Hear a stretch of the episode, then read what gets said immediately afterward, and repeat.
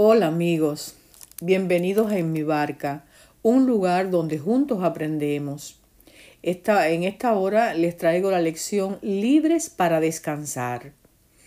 Con el versículo clave, Jehová es mi luz y mi salvación. ¿De quién temeré? Jehová es la fortaleza de mi vida. ¿De quién he de atemorizarme?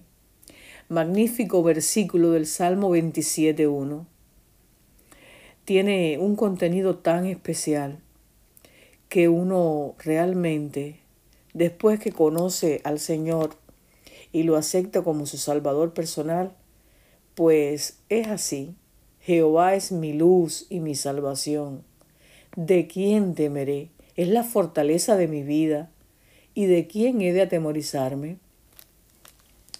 Déjenme decirle que el tema de la enfermedad, del dolor, de, de todo, de toda enfermedad, es el pecado. Desde que Lucifer se reveló en el cielo y Adán y Eva comieron del fruto del cual Dios le había dicho que no comieran y desobedecieron, entró la enfermedad. Quiere decir, es el resultado de la enfermedad. Por tanto, eh, en este mundo aun cuando nos cuidemos, aun cuando hagamos todo correcto, eh, podemos enfermarnos. Porque sabemos muy bien que eh, el pecado, quiere decir desobedecer, trae enfermedad. Eso es cierto. Cuando nosotros violamos las normas, las leyes que rigen, ya sea para la vida en nuestro cuerpo, ¿verdad? O cualquier eh, condición, nosotros sabemos que nos acarreamos consecuencias. O sea, resumimos, el pecado trae enfermedad, pero a veces la enfermedad no es resultado de un pecado definido, sino como parte de este mundo donde nos encontramos, que está envuelto, ¿verdad?, en, en dificultades producto del pecado. Ahora, en, este, en, esta, en esta semana vamos a explorar dos casos de, de enfermos que vinieron a Jesús. En uno, eh, la persona estaba tan enferma que ni siquiera podía acercarse a Jesús por sus propios medios. O sea que él necesitó que eh, sus amigos lo llevaran a Jesús. Y en el otro, no había síntomas visibles ni obvios de su enfermedad. Pero en ambos casos la sanidad llegó a la manera de Dios y a su tiempo. Eh, también en esta semana nos vamos a preguntar, ¿qué sucede cuando oramos por sanidad y no recibimos respuesta? ¿Cómo hallar descanso cuando no hay respuesta? Buena pregunta, ¿verdad? Porque a veces oramos, Dios, quítame esto. Y aunque recibimos como alivio espiritual, recibimos em, paz, eh, sabemos que hemos sido perdonados, pero no, no, no se eliminan los síntomas físicos. ¿Qué hacer en ese caso? Bien, vamos a leer la historia del primer caso. Jesús sana a un paralítico, Marcos 2. Dice, después de algunos días, Jesús entró de nuevo en Capernaum y se oyó que estaba en casa. Enseguida se juntaron a él muchos que ya no cabían ni aún en la puerta, y él les predicaba la palabra. Entonces le trajeron a un paralítico cargado por cuatro hombres. Y como no podían llegar a él debido a la multitud, descubrieron el techo de donde estaba y haciendo una abertura bajaron la camilla en que yacía el paralítico. Al ver la fe de ellos, Jesús le dijo al paralítico, Hijo, tus pecados te son perdonados. Estaban sentados allí algunos escribas que pensaron en su corazón, ¿por qué habla éste así? Estaba blasfemando. ¿Quién puede perdonar pecados sino solo Dios? Al instante Jesús conoció lo que pensaban y les dijo, ¿por qué pensáis así? ¿Qué es más fácil decir al paralítico? ¿Tus pecados te son perdonados? o decirle, levántate, toma tu camilla y anda. Pues para que sepáis que el Hijo del Hombre tiene autoridad de perdonar pecados en la tierra, dijo al paralítico, a ti te digo, levántate, toma tu camilla y vete a tu casa. Entonces el paralítico se levantó en el acto, tomó la camilla y salió delante de todos, de manera que todos se asombraron y glorificaron a Dios diciendo, nunca hemos visto cosa semejante. Aquí tenemos que este hombre estaba paralítico verdaderamente producto o debido a las consecuencias de sus pecados. Así se refleja en el libro El deseado de toda la gente de Elena de White. Eh, se, se, capta ¿no? que el paralítico había hecho algunas cosas de las que no estaba muy orgulloso. Su vida pecaminosa le causó esta enfermedad y los expertos espirituales trazaron una línea directa de causa-efecto. Sea, había acarreado esta enfermedad sobre sí por sus pecados, ¿verdad? Esta actitud puede ser muy común en la vida. Cuando vemos un enfermo, inmediatamente nos preguntamos, ¿y qué, qué, qué se lo provocó? ¿Se lo buscó él mismo? ¿Qué hábitos malsanos tendrá él que, se le, que le vino esta enfermedad? Es cierto, ¿verdad? Eh, pero lo cierto es que echar la culpa a alguien o algo no produce sanidad ni plenitud en el enfermo. En realidad, el diseño original de Dios no incluía dolor, ni enfermedad, ni sufrimiento. Por tanto, Dios nos da pautas de salud para que podamos disfrutar de una mejor calidad de vida. Pero mientras estemos en este mundo, enfermo de pecado, no habrá garantías de salud, aun cuando sigamos los principios de salud. Lo bueno es que Dios puede darnos descanso, ya sea que estemos enfermos o sanos, ya sea que nuestra enfermedad sea resultado de nuestras propias acciones o del descuido de otra persona, de nuestros genes o simplemente una consecuencia de vivir en este mundo pecaminoso. Lo cierto es que necesitamos descansar cuando estamos enfermos, ¿verdad? Necesitamos descanso físico, para que nuestro cuerpo pueda reactivar el sistema inmunológico. Y también necesitamos descanso mental. Ahora, eh, nosotros sí, cuando, hay un, cuando estamos enfermos o alguien se enferma, debiéramos eh, tratar, ¿verdad? De buscar la causa de la enfermedad. Muchas veces nosotros acudimos a remediar síntomas, ¿verdad? Remediar síntomas. Tomamos un medicamento, no sé.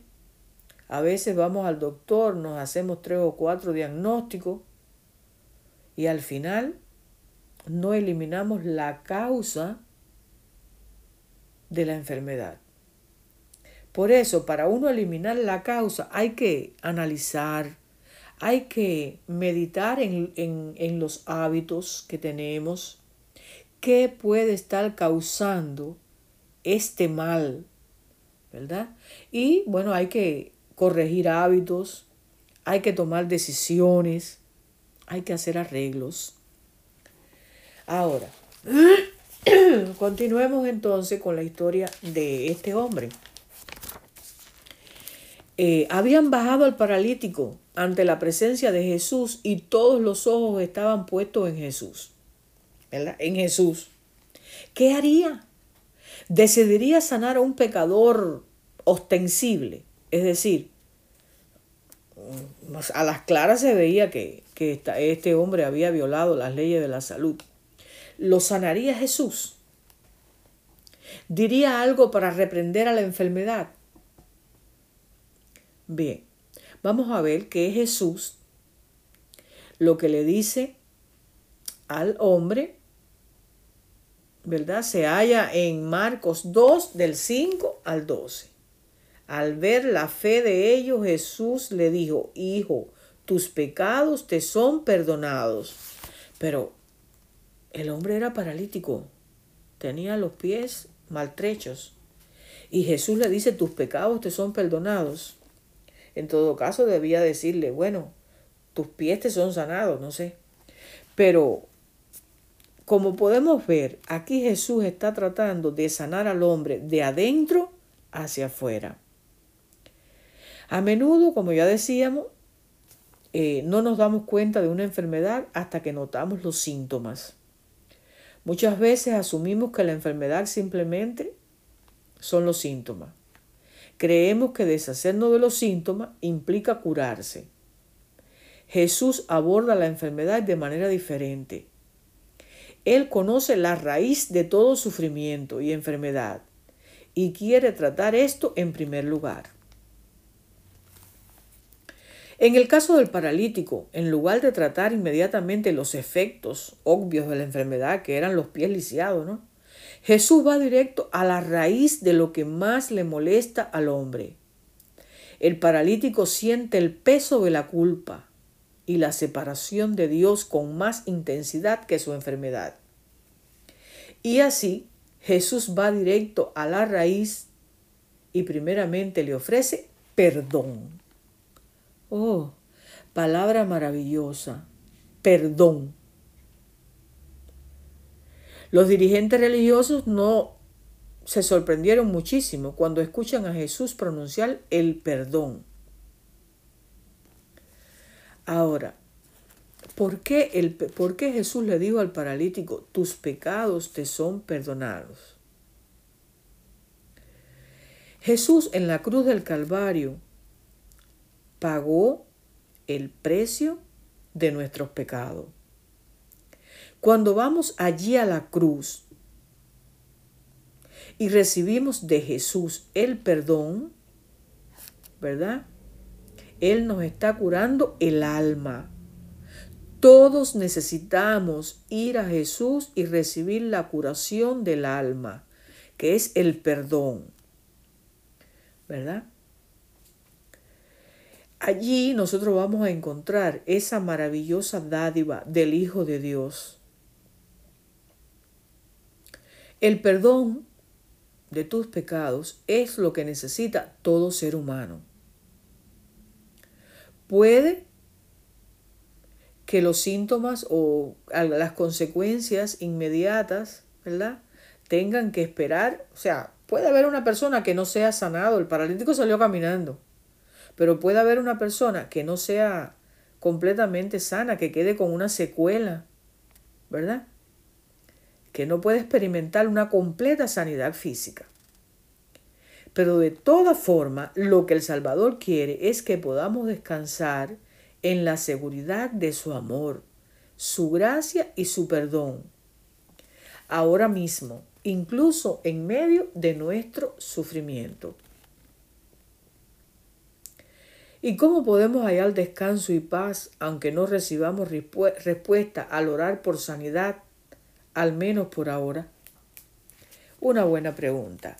Hay en Apocalipsis una, un, un capítulo que es muy interesante. Lo vamos a leer un fragmento porque tiene mucho que ver con esto. Aunque yo no reciba respuesta ahora al orar por mi sanidad, ¿cómo puedo hallar descanso y paz? Entonces vi un cielo nuevo y una tierra nueva, porque el primer cielo y la primera tierra habían desaparecido, y el mar ya no existía más. Voy a saltar versículo 4. Y Dios enjugará toda lágrima de los ojos de ellos, y no habrá más muerte ni llanto, ni clamor, ni dolor, porque las primeras cosas pasaron. Ahí está el dilema. Aunque yo no sea sanada en este momento, ¿verdad? De una dolencia física, puedo tener la completa seguridad de que en la tierra nueva no experimentaré dolor, cansancio, sufrimiento ni muerte.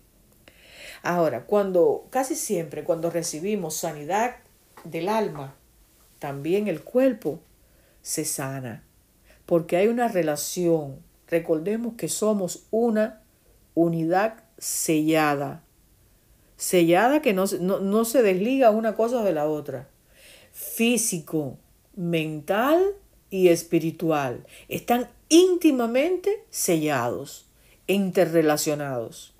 Si el cuerpo es sanado, lógicamente también eh, experimentaremos sanidad del alma. Y si sanamos el alma, vamos a experimentar sanidad del cuerpo. Quiero comentarles lo que esta lección puede aportarnos, ¿no? Eh, aquí en la curación del paralítico Jesús genera un conflicto antes de curar su enfermedad física. ¿eh? Cuando Él le dice, tus pecados te son perdonados, es un acto intencional que Jesús hizo. Eh, la enfermedad del alma de este hombre era mayor que la aflicción de su cuerpo.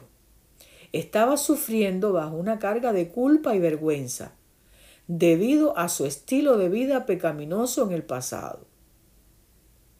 Si Cristo le hubiera sanado solamente el cuerpo, pues entonces la curación hubiese sido incompleta. Eh, en el pasaje se nos enseñan valiosas ideas sobre nuestro crecimiento en Cristo. Una de las primeras cosas que notamos es que el paralítico no viene a Cristo por sí solo sus amigos lo llevan a Jesús. Cuatro hombres lo llevaron en camilla. Evidentemente habían oído hablar del poder sanador de Cristo y creían que él podía curar a su amigo. Estos amigos fueron persistentes. Cuando no pudieron acercarse a Jesús debido a la multitud, según el Evangelio de Marcos, descubrieron el techo de donde estaba y haciendo una abertura bajaron el lecho en que yacía el paralítico. Al ver Jesús la fe de ellos, le dijo el paralítico, Hijo, tus pecados te son perdonados. Hay lecciones espirituales profundas en estas pocas palabras. En primer lugar, los amigos de este hombre estaban preocupados por él. ¿Ves? Y eh, debemos tener en cuenta que en el Nuevo Testamento hay aproximadamente 30 relatos diferentes de los milagros curativos de Jesús. En dos tercios de estas historias alguien trae a otro a Jesús. A menudo se produce una curación física, mental o emocional o espiritual en la vida de otra persona porque alguien se preocupa lo suficiente como para atender sus necesidades. ¿Notaste estas palabras cuando lo leí? Al ver Jesús la fe de ellos. Esto es fascinante. La fe es algo que ves, no es algo intangible. Siempre se revela en acciones. En este caso, Jesús honró la fe de los amigos de este hombre. Podemos ser los agentes sanadores de Jesús al conocer, eh, al conducir a otros a Él. También debemos tener en cuenta algo. Jesús nunca está demasiado ocupado. Jesús tuvo tiempo para este hombre. Él estaba lleno de personas en aquella sala, en aquella casa. Pero no consideró su presencia como una interrupción. Nunca hay un momento en que Jesús esté demasiado ocupado para satisfacer nuestras necesidades. Mientras miraba a esta pobre víctima, Jesús reconoció de inmediato los problemas más profundos. Como resultado, no comenzó por sanar al hombre físicamente, como ya dijimos, porque sabía cuál era su mayor necesidad. La culpa le estaba destruyendo su sistema inmunológico y arruinando su salud. Y esto es una realidad para miles, miles de personas. La falta de perdón ha destruido su estabilidad emocional y eso hace que baje sus defensas. Elena de Huay hace esta perpicaz eh, anotación en sus comentarios. El, paralítico halló en Cristo curación, tanto para el alma como para el cuerpo. La curación espiritual fue seguida por la restauración física. Esta lección no debe ser eh, pasada por alto.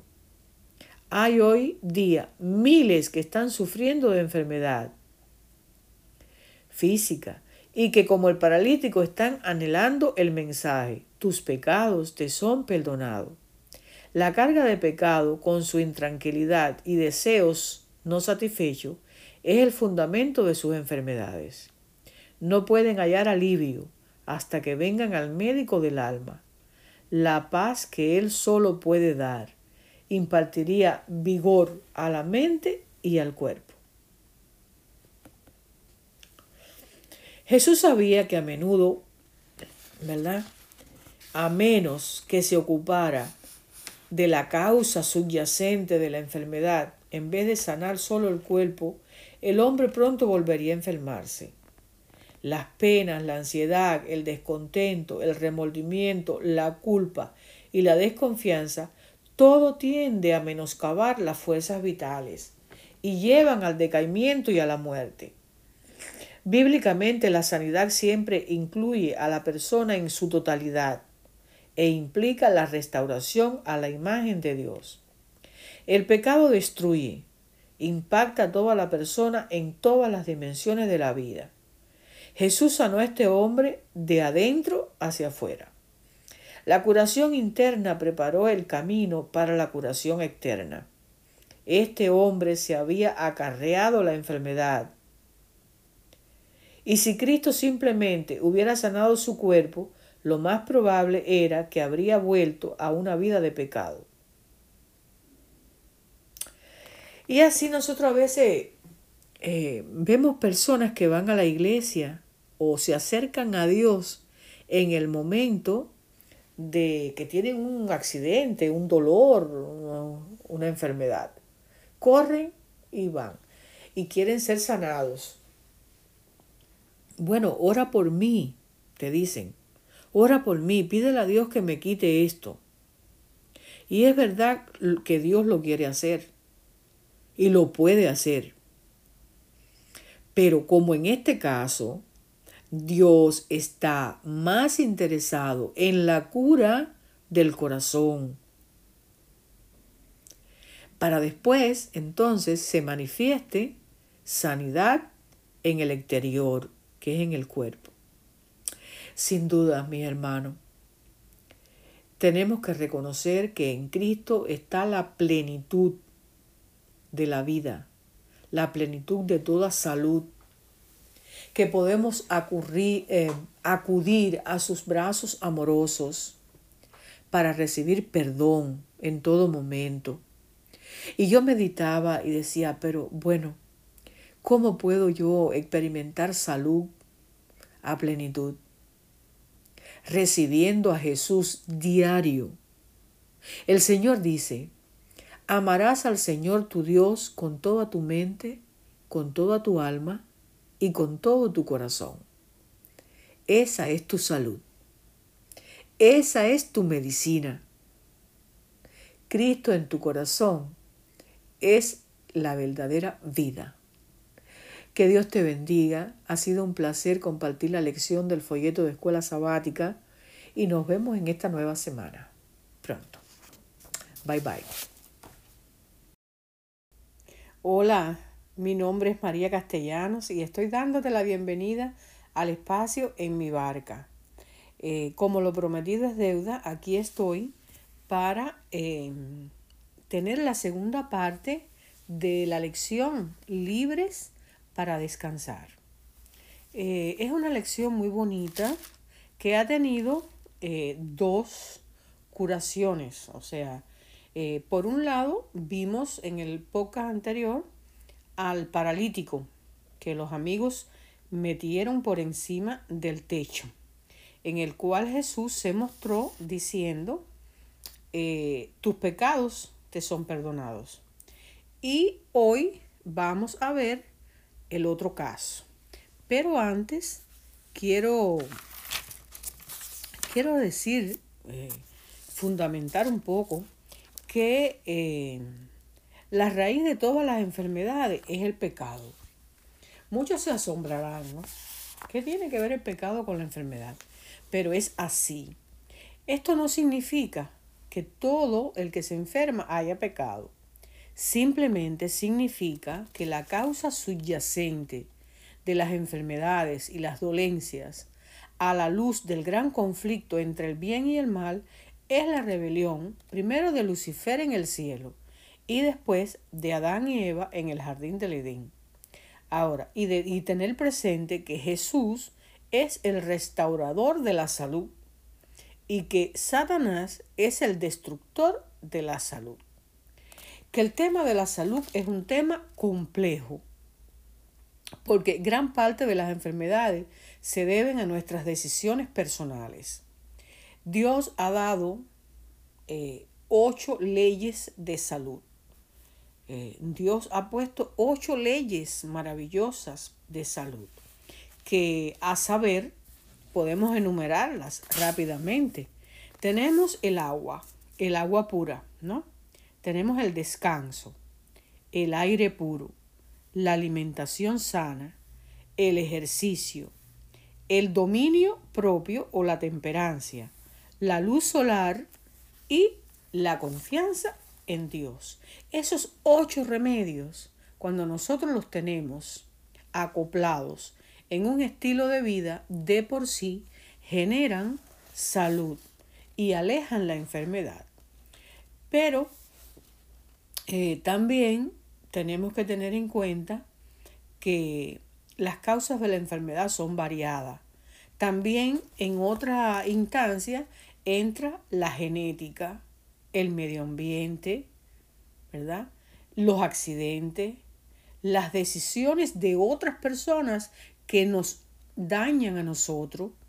En fin, mientras más decisiones positivas nosotros tomemos, más probabilidades habrá de que gocemos de salud y vivamos la vida abundante que ofrece Cristo. Ahora, comprender la causa de la enfermedad también nos permite cooperar, ¿verdad? Cooperar con Cristo en el proceso de la curación. Veamos entonces el caso de Elías. ¿Quién es Elías? Bueno, tendrías que remontarte a la Biblia en, te voy a decir rapidito, discúlpame, eh, se encuentra en Primera de Reyes 18. Ahí, en esos versículos, en esos capítulos se encuentra la vida de Elías. ¿Quién era Elías? ¿Verdad? Elías era un hombre que había eh, sido eh, muy fiel, un hombre de excelente carácter, con una fe implícita en el poder de Dios muy grande. Ahora, durante los tres años y medio de hambruna, porque resulta que Elías predice que debido a la infidelidad del pueblo de Dios en Israel, eh, la dejaría de caer lluvia por tres años. Y dice que durante los tres años y medio de esa hambruna, él confió en Dios para su sustento. Dios nunca lo defraudó. Dios guió a Elías para que bebiera en el arroyo de Kerit.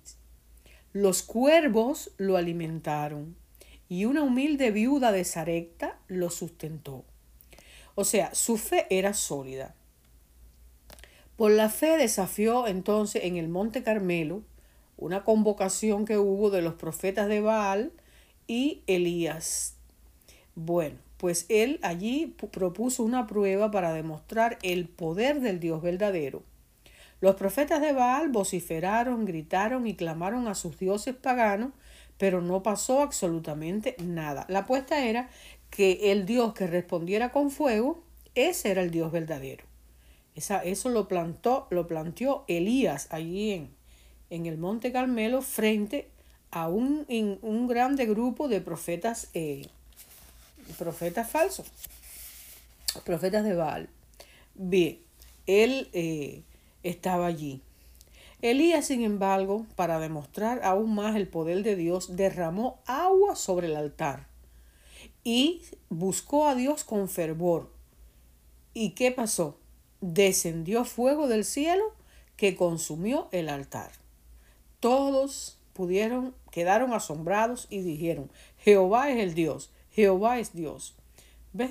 Ahora, poco después de los tres años y medio de sequía, cayó la lluvia por orden de Dios. Elías participó también a continuación de ese evento en eliminar a todos los profetas de Baal, ¿verdad? Que, bueno, Dios le dijo que, que debía eliminarlo. O sea, era un hombre de fe, de valor y de firmeza muy grande. Uno pensaría que nada podría hacer temblar su fe, pero algo sucedió. Cuando terminó todo este evento en el Carmelo, ¿verdad? El rey Acat le cuenta a su esposa Jezabel lo que había sucedido, eh, que Elías había eliminado a los profetas de Baal.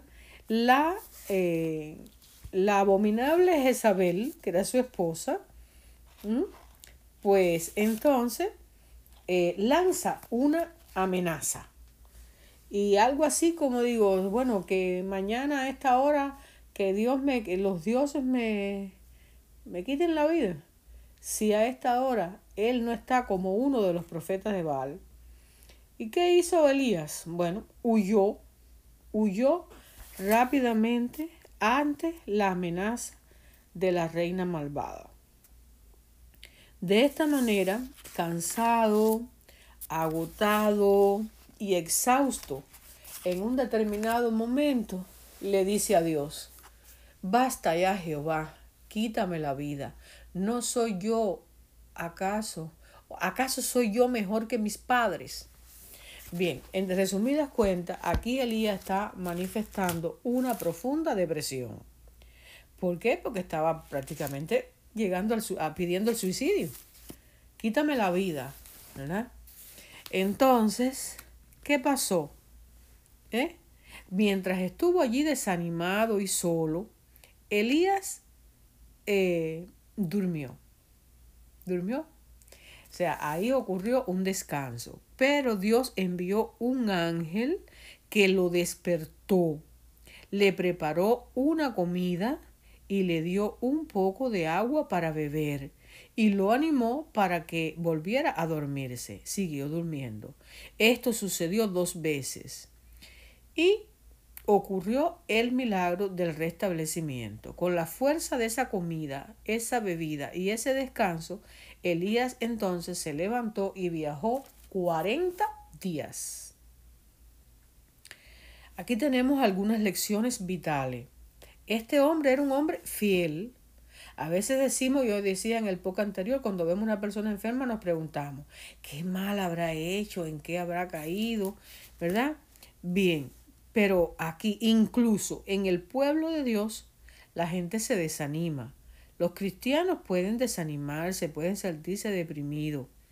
Elías al poco tiempo sería trasladado al cielo, para que sepan. Elías fue trasladado al cielo en un carro de fuego que eso lo, registra la Biblia. La Biblia, léanse la historia de Elías. Bien, pero él también tuvo sus momentos difíciles. Ah, démonos cuenta cómo Dios afrontó la decepción de Elías. No le predicó un sermón, no lo instó a tener más fe ni a orar más. No, nuestro bondadoso Señor le proporcionó a Elías una buena comida saludable, agua refrescante y una buena noche de descanso. Así que a veces lo mejor que puedes hacer por un amigo que está desanimado es estar allí a su lado para animarlo y satisfacer sus necesidades más elementales. Es extremadamente importante que no juzguemos a las personas cuando están enfermas Eso en el mundo cristiano ocurre, porque muchas veces dicen, bueno, y pero si tienes tanta fe, pero no, no, no te desanime. Tú eres un hombre de una mujer de Dios, tú no puedes desanimarte. O otros se ponen a juzgar y dicen, bueno, ella se lo buscó porque algún hábito malo tiene, algún pecado oculto tiene. ¿Ve? Aunque las enfermedades y las dolencias en ocasiones son el resultado de las decisiones personales de una persona, el ejemplo de Jesús revela cómo tratar a los que sufren. No significaba nada para Jesús el hecho de que el paralítico hubiera vivido una vida de pecado. No, él lo hubiera sanado, él lo sanó igual, igual que fue Elías, ¿ve? Porque Dios es bondad, es misericordia. Los amigos traen también eh, traen a sus amigos. También eh, oramos. Eh, o sea, vamos a ver, aquí estoy un poquito. Miren, el Salvador fue llamado a atender las necesidades de todas las personas. Y nosotros también Observen que los amigos traen al paralítico. Y mientras oramos con fe por los enfermos, Jesús obrará milagros. A veces habrá milagros de curación instantánea. Otras veces la curación será gradual. Y a veces aquellos por quienes oramos morirán y descansarán en Jesús hasta la gloriosa resurrección, en la segunda venida de Jesús. La palabra de Cristo nos da la seguridad de que podemos descansar en su amor, porque por su gracia la curación es segura. De eso no, que, no cabe la menor duda. Cuando vamos a Dios, cuando vamos a Cristo, la curación viene, ya sea física, mental o espiritual. La palabra de Cristo nos da la seguridad de que podemos descansar en su amor por su gracia, la curación es segura. El único interrogante es el momento. ¿Será instantáneo, gradual o en la resurrección? Hay ocasiones, como en el caso de Elías, en las que lo mejor que podemos hacer por alguien que sufre desánimo o depresión es estar allí para satisfacer sus necesidades. Esta preocupación amorosa puede ser decisiva y la persona se recupera. En tus oraciones privadas podemos eh, pedirle a Dios que nos impresione para interceder por alguien que sabes que está sufriendo una enfermedad específica. Si podemos, visitémosla, ¿verdad? Y también miremos a ver si tiene alguna necesidad que podamos entender. Así serás muy bendecido al servir como lo hizo Jesús. Y eso trae grande recompensa. Así, mis amigos, he terminado este, esta parte. Me complace mucho compartirla. Recordemos que es el folleto de escuela sabática de los adventistas del séptimo día que se está estudiando la lección Venid a mí. Eh, usted pone en YouTube lección de escuela sabática 21 eh, este año y busca eh, la número, sería para la semana que viene, la número 8. Y usted puede disfrutar eh, esta misma lección, pero explicada por diferentes pastores y personajes de nuestra iglesia o personas de nuestra iglesia que están mucho más preparados. Pero bueno, yo se los traigo aquí directamente del folleto y me complace muchísimo. Eh, gracias y los espero en la próxima semana. Gracias.